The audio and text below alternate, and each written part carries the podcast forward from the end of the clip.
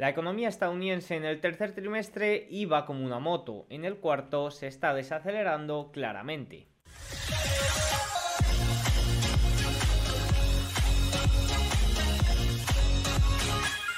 Muy buenas a todos y bienvenidos un día más al canal. Hoy es miércoles 29 de noviembre de 2023 y en este momento son las 21.32 horario español, 15.32 horario ET. El día de hoy se han conocido datos de inflación alemana y de PIB de Producto Interior Bruto del tercer trimestre, la segunda lectura en Estados Unidos. También hemos tenido datos de inflación española y demás. Pero sobre todo, especialmente, hemos tenido un dato muy fuerte de Producto Interior Bruto en el tercer trimestre. Nada, ninguna sorpresa, si acaso ligeras sorpresas al alza, impulsadas especialmente en la parte gubernamental. Ahora vamos a verlo.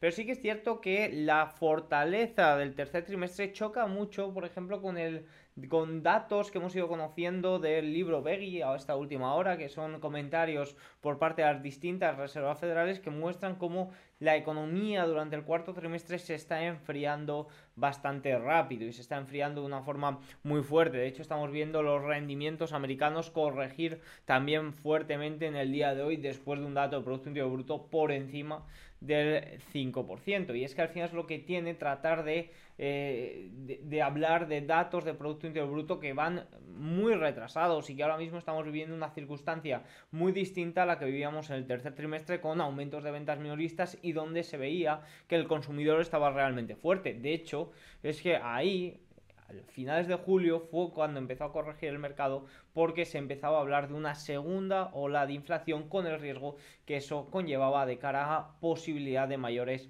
subidas de tipos. Ahora mismo las probabilidades de subidas de tipos ya no es que no existen. Es que se está descontando una caída de más de 100 puntos básicos para el año 2024. Así que bueno, no me voy a enredar más con la introducción, vamos a los datos.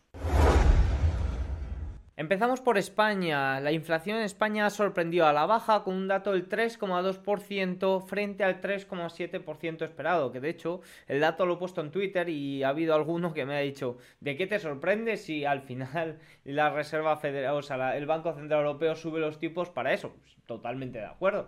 Y, básicamente la sorpresa viene de que los analistas o el consenso de los analistas esperaba un dato del 3,7% que sería un repunte con respecto a los datos anteriores interanual, pero ha sido un dato incluso más positivo de cara a la desinflación y es como que ha tenido una caída del 3,5 al 3,2%. Recuerden, estos datos significa que los precios, el índice de precios ha crecido un 3,2% con respecto a noviembre del año anterior que crecieron un 6,8% con respecto a noviembre del año anterior. Es decir, esto no es una caída, es, un crecimiento más lento con respecto al mes de octubre. También esta evolución es debida principalmente a las bajadas de los precios de los carburantes y los paquetes turísticos, mayores que las registradas en el mismo mes de 2022. También influye el aumento de los precios de los alimentos y bebidas no no alcohólicas que es eh, menor que en noviembre del año anterior. En sentido contrario, destaca el descenso de los precios de la, electricidad que fue menor que en el año eh, que en el eh, sí que en noviembre del año 2022. Sin embargo, bueno, el dato subyacente también cayó al 4,5%. Fíjense que es el mínimo desde abril del año 2022. Un dato también muy positivo. la parte subyacente que elimina datos más volátiles como pueden ser los alimentos y la energía, pues también es positivo que corrija hasta estos niveles. Sin embargo, el dato más positivo creo que estuvo en el dato interanual, que vimos una caída del 0,4% con respecto a los precios de octubre. Esto sí que fue un dato muy, muy positivo. Y es que si no nos vamos de Europa, mañana conoceremos el dato de inflación de eurozona, pero si nos quedamos en Alemania, eh, en el día de hoy también hemos conocido el dato de IPC y también ha sorprendido a la baja. Fíjense que salió un 3,2% interanual, descendiendo desde el 3,8% anterior y situándose por debajo del consenso que esperaba una caída al 3,5%. Repito, estoy hablando de caída porque estoy hablando de tasas de inflación, pero esto significa que el índice de precios creció un 3,2% con respecto a noviembre del año 2022. Esto marca el nivel interanual más bajo desde junio de 2022. 2021. La inflación de los alimentos, que en, Alemania estaba bastante elevada, se redujo al 5,5% frente al 6,1% en octubre. Y la energía también disminuyó a un ritmo más rápido, cayendo un, 3, un 4,5% con respecto a la caída de un 3,2% del mes anterior. Al mismo tiempo, la inflación de servicios se moderó con respecto a octubre y en términos mensuales los precios cayeron un 0,4% después de permanecer sin cambios en eh, octubre. El dato interanual, fíjense aquí cómo también tuvo una gran caída eh, que fue sin ninguna duda lo que arrastró el precio a la baja. La inflación subyacente en Alemania, que también era un gran problema, ya que excluía eh, alimentos y energía y aún así se mantenía muy elevada, cayó también al 3,8% en noviembre, alcanzando su punto más bajo desde agosto de 2022. Sin ninguna duda, datos muy claros que indican desinflación que han provocado en el rendimiento de los bonos alemanes a 10 años, pues fíjense que nos vayamos a mínimos desde agosto de este mismo año 2023. Un desplome en los últimos tres días total. Fíjense que en los últimos tres días hemos tenido un desplome de más de un 8% en, eh, de, un 8%, 7,98 en el rendimiento de los bonos alemanes. que han pasado? Fíjense que han pasado de estar por encima del 2,64 a estar en el 2,42% un desplome total prácticamente. Con esto, con estos datos, eh, las subidas de tipos quedan totalmente descartados. Incluso aumenta las probabilidades de bajadas. Si nos vamos a uno de los datos más importantes del día de hoy, a ese dato de Producto Interior Bruto, recuerdo del tercer trimestre, recordemos la situación que teníamos el tercer trimestre, que vimos datos de ventas minoristas aumentar, vimos datos de petróleo aumentar y vimos sobre todo aumentar el gran riesgo de que hubiera una segunda ola de inflación. De hecho, fíjense que si nos vamos al S&P 500, ¿cuándo empezó la caída? La caída de S&P 500, los antiguos máximos que estamos intentando acercarnos a ello, empezaron a finales de julio del año 2023, porque durante todo agosto y hasta...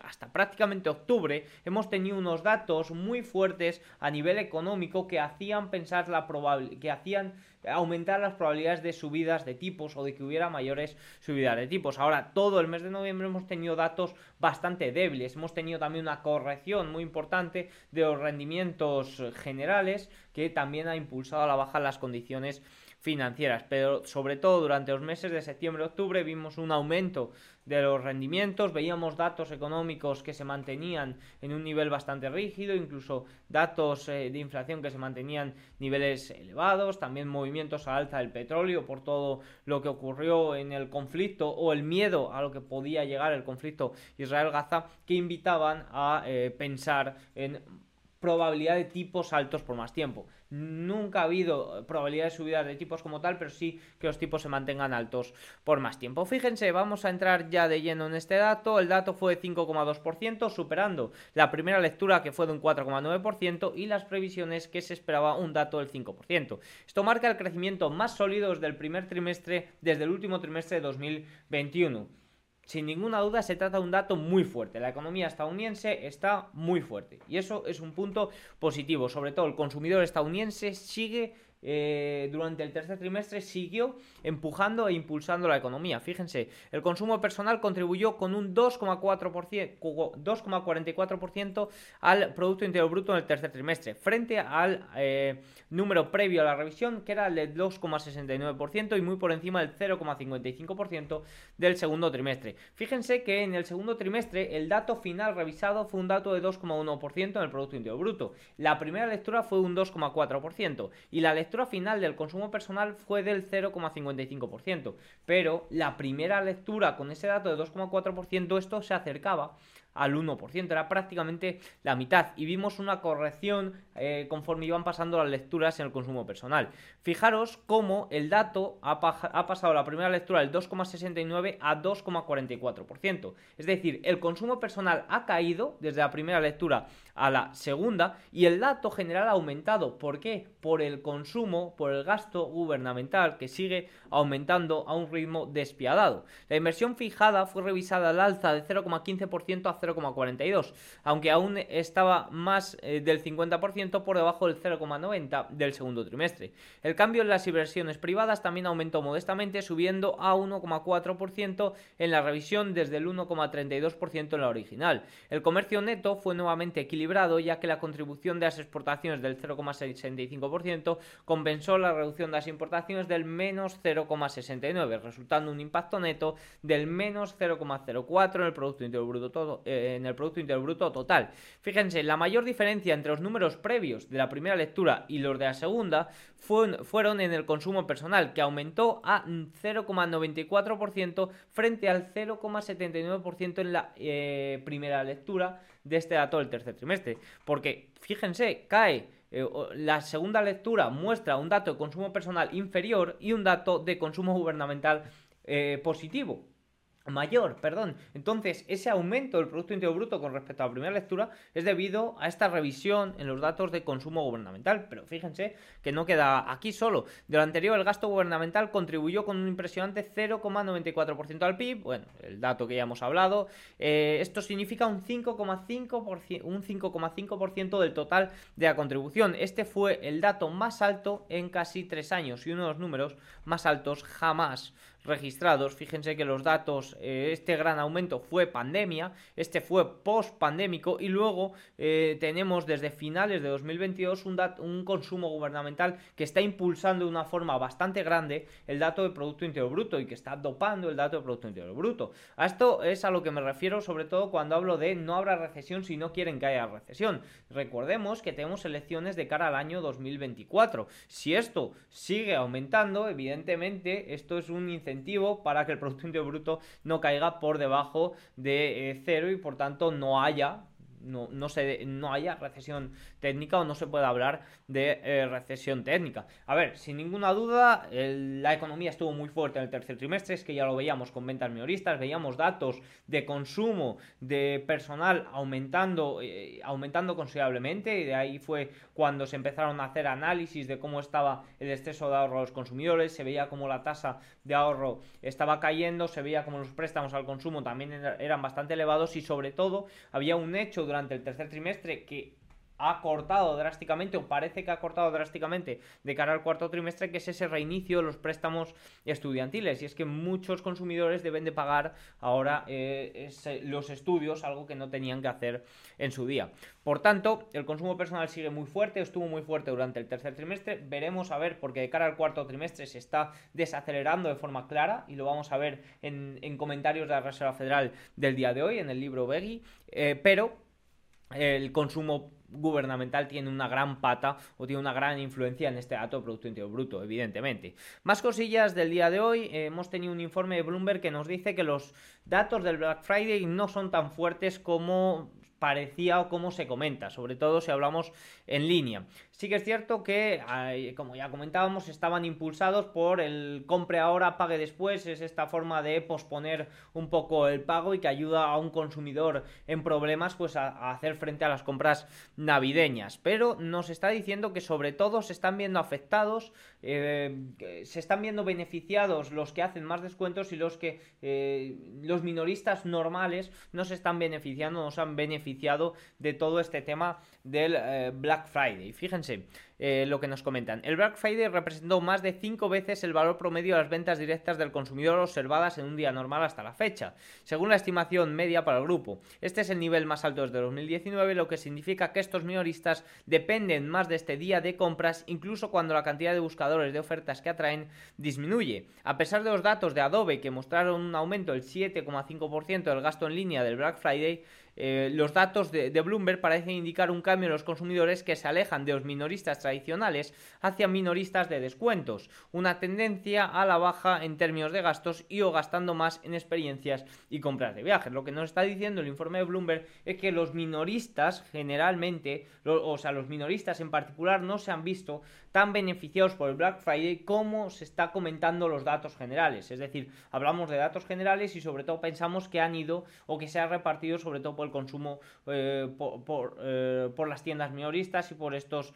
eh, sí, por estas compañías minoristas. Y nos está diciendo que no es así, sino que están yendo mucho a la parte de descuentos agresivos y grandes superficies. Algo normalmente más, algo evidente y que con los años está aumentando cada vez más final, hace 20 años eh, se consumía más en el barrio que quizás en grandes superficies. Es algo totalmente normal, pero oye, Bloomberg nos avisa de que la parte de Black Friday que nos está mostrando una fortaleza al consumidor increíble, que además habría que revisar ahí cómo se ha medido con la inflación, porque claro, evidentemente dices, ha aumentado el gasto un 7%, claro, ¿cuánto ha aumentado también los precios? Que eso es igual que lo de, de inflación transitoria, claro que es transitoria, si no es a los dos años, es a los tres, si no a los cuatro, si no a los cinco, va a volver a ese 2%. Pero es transitorio también ese gasto, ese coste de vida que se ha llevado por delante con aumentos de la inflación del 10%. ¿Eso también es transitorio? No, no, no, amigo, eso está ahí. Entonces eh, hay que cogerlo un poco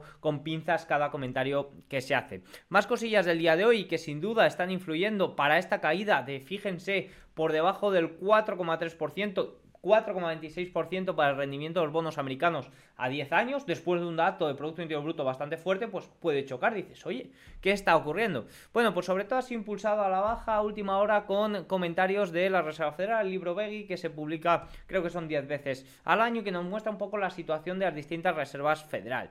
Dicho esto, antes ha habido un movimiento, sobre todo a las 4 y media hora española, que ha afectado a. Eh, voy a ver el movimiento que ha afectado en los rendimientos, pero sobre todo sí que ha influido en el S&P 500.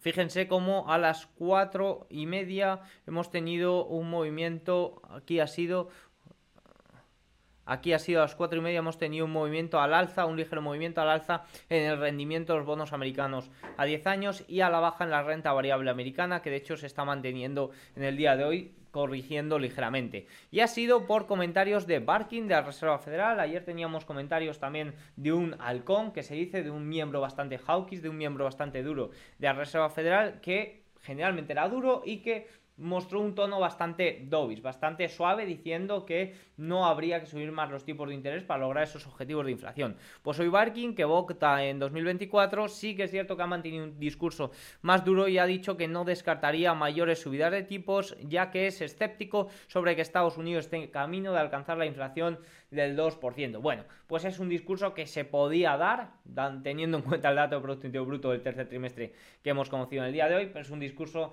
que eh, va en línea simplemente de que es su trabajo y de que tiene que mantener un tono ligeramente o algo duro para evitar que eh, se desboque un poco de nuevo la inflación. Pero bueno, ya sabemos un poco que tampoco hay mucho que hacer. Sin embargo, vemos cómo los rendimientos han seguido su corrección, eh, pese a estas, estas palabras de Barking que han tenido un ligero movimiento. Y es que, fíjense, según la Reserva Federal, la actividad económica de Estados Unidos se desaceleró desde el informe anterior de octubre con cuatro distritos informando un crecimiento modesto, dos indicando condiciones estables o ligeramente a la baja y la mitad o seis señalando pequeñas disminuciones de la actividad. Fíjense que en el último comentario de este tipo, que fue en octubre, no hubo muchos cambios con respecto a septiembre. Pero ahora ya que estamos en noviembre y que hemos tratado los primeros datos del cuarto trimestre, los datos correspondientes a octubre, sí que se están viendo debilidades. Fíjense lo que nos dice Bloomberg. Tomando de manera literal, eso significa que dos tercios de los distritos están citando condiciones que son eh, consistentes con una recesión leve, es decir, que indican que la economía va camino de una recesión leve o mínimo una desaceleración bastante importante de cara al cuarto trimestre. En otras palabras, los diversos bancos regionales de la Reserva Federal confirman que el detonante para una reducción de tasas por parte de la Reserva Federal está mucho más cerca y esto ha tenido mucho efecto en las probabilidades de subidas de tipos o de bajadas de tipos que ya vamos a hablar así de la Reserva Federal. Fíjense que las probabilidades de bajadas para marzo han pasado de ayer antes de los comentarios de Waller por debajo del 20% a estar ya muy cerquita del 50% y ya pelearse, fíjense, 50-50 con... Eh, la bajada de mayo. Y fíjense como ahora mismo para 2024 se está descontando que eh, los tipos bajen más de 100 puntos básicos, incluso 125 puntos básicos. Casi nada. Bueno, tienen más detalles. Luego eh, se pueden suscribir abajo a The Market Eye y ahí puedo. Eh, ahí habrá más detalles de todo lo comentado en este informe. Pero sobre todo quería comentar eso, la importancia que ha tenido y sobre todo el movimiento que ha tenido en las probabilidades de subidas de tipo, en las probabilidades de bajadas de tipos y sobre todo en la caída que está provocando en el rendimiento de los bonos americanos a 10 años, pese a, a esos comentarios de eh, Barking de primera hora. Dicho esto, vamos con los gráficos más importantes del día. Según Goldman Sachs, los fondos del mercado monetario mundial alcanzan la cifra récord de 8,3 billones de dólares. De hecho, de esos 5,73 billones son fondos estadounidenses. Al final, los fondos monetarios están atrayendo gran cantidad de dinero. Los hedge funds han reducido sus posiciones en valores energéticos al nivel más bajo del año. El petróleo sigue en medio de filtraciones constantes y de movimientos bastante volátiles, hoy subiendo un 1,62%. Recordemos que mañana será un día importante porque habrá la reunión de la OPEP. Si no lo han cancelado durante el día de hoy, que la verdad que hoy he tenido un día bastante ajetreado por motivos personales, de ahí que no haya podido cubrir eh, toda esta información diaria como me gustaría. La morosidad de los consumidores aumenta de forma generalizada hasta los niveles más altos en pero fíjense cómo son niveles mucho anterior, mucho más inferiores a los de la anterior crisis de los años 2008-2009. Esto es algo que evidentemente ya hemos comentado. Está aumentando la morosidad. De hecho, habla la Reserva Federal en el libro Begui de ello, pero eh, sí que es cierto que estamos muy lejos de esos niveles. El balance del Banco Central Europeo retrocedió por debajo de 7 billones, se redujo en 5.300 millones hasta 6.996 millones, el nivel más bajo desde enero de 2021. Los activos totales ahora equivalen al 50% del PIB de la eurozona frente al 28% de la Reserva Federal y el 128 del Banco de Japón. Una locura la intervención que existe en el país. Lagarde ha advertido eh, tal y el QT pues nos dicen que podría acelerarse próximamente. Veremos a ver, veremos a ver que no tengo todas conmigo eh, para que eso suceda. Más cosillas, el indicador Bloomberg de la deuda soberana y corporativa mundial obtuvo un rendimiento del 4,9% en noviembre, su mayor ganancia mensual desde que subió un 6,2% en diciembre del año 2008. Pues evidentemente llevamos de unos años bastante débiles en cuanto a los bonos y en cuanto han tenido un fuerte rebote, sobre todo después de la gran caída que hubo en septiembre y octubre, pues hemos tenido un mes también histórico. Ya saben, movimientos históricos pues dan paso también a reacciones de esos movimientos bastante históricas. Dicho esto, vamos con el cierre de sesión. En Europa el Eurostock 600 subía 0,45% el día de hoy. De hecho, buena parte de la mañana los futuros americanos también estuvieron positivos. Y en Europa, con esos débiles datos de inflación, con esa desinflación bastante clara, las subidas de tipos quedan totalmente o prácticamente descartadas y eso ha beneficiado a los índices. Eurostock 600 0,45, Eurostock 50 0,73 ya recuperando parte de la corrección de ayer. DAX alemán 1,09, fíjense que ya saca la cabecita para buscar los máximos de eh, julio de este año. CAC francés 0,24%, IBEX 35 0,59%. Fíjense, no creo que llegue mi abuelo a, a escuchar esta parte del vídeo, pero hoy me decía, qué bien va la bolsa española últimamente. Digo, sí, fíjate que ha recuperado niveles de febrero, niveles prepandémicos. Fíjate cuándo lo logró el mercado estadounidense, pero chapó para el IBEX que recupera niveles importantes. Reino Unido 0,19% abajo, Italia 1,04 arriba, también superando niveles o muy cerquita de niveles de julio, Suiza 0,39, Países Bajos 0,41. Si nos vamos previamente a la sesión, vemos al Hansen de nuevo corregir. Mañana tendremos datos muy importantes en China y ojito porque ya amenaza a los mínimos, ¿eh? fíjense, mínimos de septiembre-octubre y se plantaría mínimos de noviembre del año 2022 de nuevo. No levanta cabeza la bolsa china, de momento sigue muy muy débil. Nikkei japonés menos 0,26, Nifty indio 1% arriba, también sacando a cabecita estos máximos de septiembre y por encima de los máximos de julio. Si nos vamos a Wall Street a falta de 4 minutos, hoy se me ha ido un poco para el cierre de sesión, vemos eh, un movimiento prácticamente plano, de más a menos en el Dow Jones, S&P 500 también de más que arrancó la sesión a menos, 0,11 abajo, equiponderado 0,37 y está siendo un buen día para la amplitud, fíjense como el Nasdaq cae un corrige un 0,18 y el Russell 2000 sube un 0,63%. Ayer la amplitud también mejoró, de hecho ya hay casi casi un 55% de valores del S&P 500 por encima de la media de 200. Esto es muy importante de cara al último movimiento que se espera para final de año, que puede haber eh, de cara a final de año, que otras compañías más allá de los siete magníficos lideren ese movimiento. De hecho, los siete magníficos históricamente en los últimos años no suelen tener un gran diciembre. Sin duda, los grandes artífices de, este movimiento pues ha sido justo eh, esos comentarios por parte de miembros de la Reserva Federal débiles. De hecho, la, apertura fue al alza y rápidamente corregimos. Al final no se trata de una corrección. Más allá, estos dos últimos días hemos tenido una corrección muy importante de los rendimientos que no se está viendo recompensada en eh, la renta variable, pero parece más bien un frenazo de la renta variable, una ligera corrección después de ganar en el mes. Fíjense que el último mes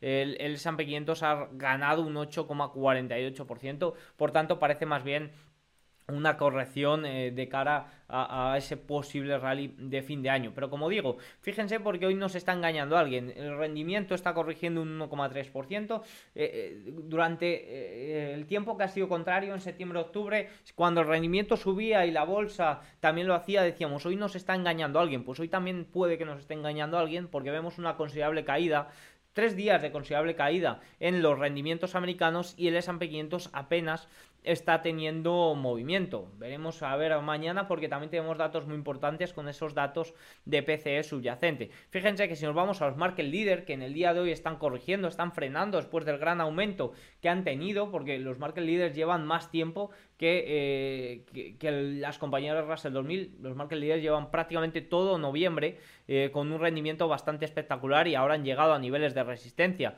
como puede ser en, el, en Apple los 190 que pueden traer ligeras correcciones o ligeras lateralidades, ligeras consolidaciones, mejor dicho. Microsoft menos 1% del día de hoy, Amazon 0,57, Nvidia ligeramente al alza 0,63, Google 1,64%, Meta menos 2%, fíjense, zona de 326 como soporte muy importante después de alcanzar máximos de 52 semanas. Fíjense que se trata de un nivel muy muy importante y fíjense Tesla que subía ayer más de un 4% y en el día de hoy abrió con gap, cerró gap y cae un 1%, pero fíjense cómo es un movimiento que invita más bien a pensar al alza. Fíjense cómo frenó en línea de tendencia, ojo, rupturas al alza de esta bandera que suelen ser muy positivas o en Tesla se suele comportar bastante con ese movimiento. Fíjense cómo son movimientos, ligeras correcciones, ligeras consolidaciones, lo que estamos viendo en el día de hoy. De momento, ni mucho menos hablamos de pérdidas de soportes bajos. Fíjense, Amazon también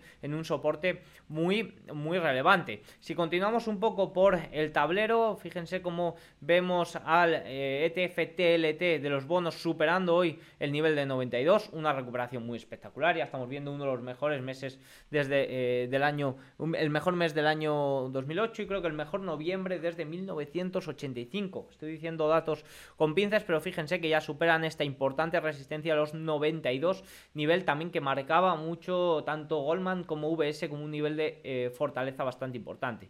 Fíjense como el eh, oro en el día de hoy 0,18% y eso que estamos teniendo una considerable caída de los rendimientos, pero fíjense como estamos ahí muy cerquita de los máximos históricos, por tanto de momento frenazo en zona de resistencia importante. West Texas ya hemos visto 1,58, filtraciones constantes, mañana reunión de la OPEP y si nos vamos al dólar en el día de hoy recupera algo de terreno subiendo un 0,10%, de ahí quizás esa debilidad del oro, especialmente con esa caída de los rendimientos, pero también ayer tuvo un gran movimiento al alza. Dólar también se revaloriza frente al euro 0,18%. Fíjense el par euro-dólar como ya muy cerquita del nivel 1,10 y el dólar frente al yen, el yen, eh, esto le ha venido de perlas al yen japonés que eh, cae el par USD-JPI al 100,47%. Para mañana, importante, es un día relevante en China, datos de PMI manufacturero y datos no manufactureros también, muy relevantes estos datos. Se esperan unos datos ligeramente superiores a los débiles datos que tuvimos el mes anterior. En eurozona, inflación en Francia y sobre todo inflación en el global de eurozona, que se espera un dato de 2,7 frente al 2,9% el mes anterior. Viendo la debilidad, los datos de desinflación que estamos teniendo tanto en España como en Alemania, pues podríamos tener incluso un dato inferior a este 2,7%.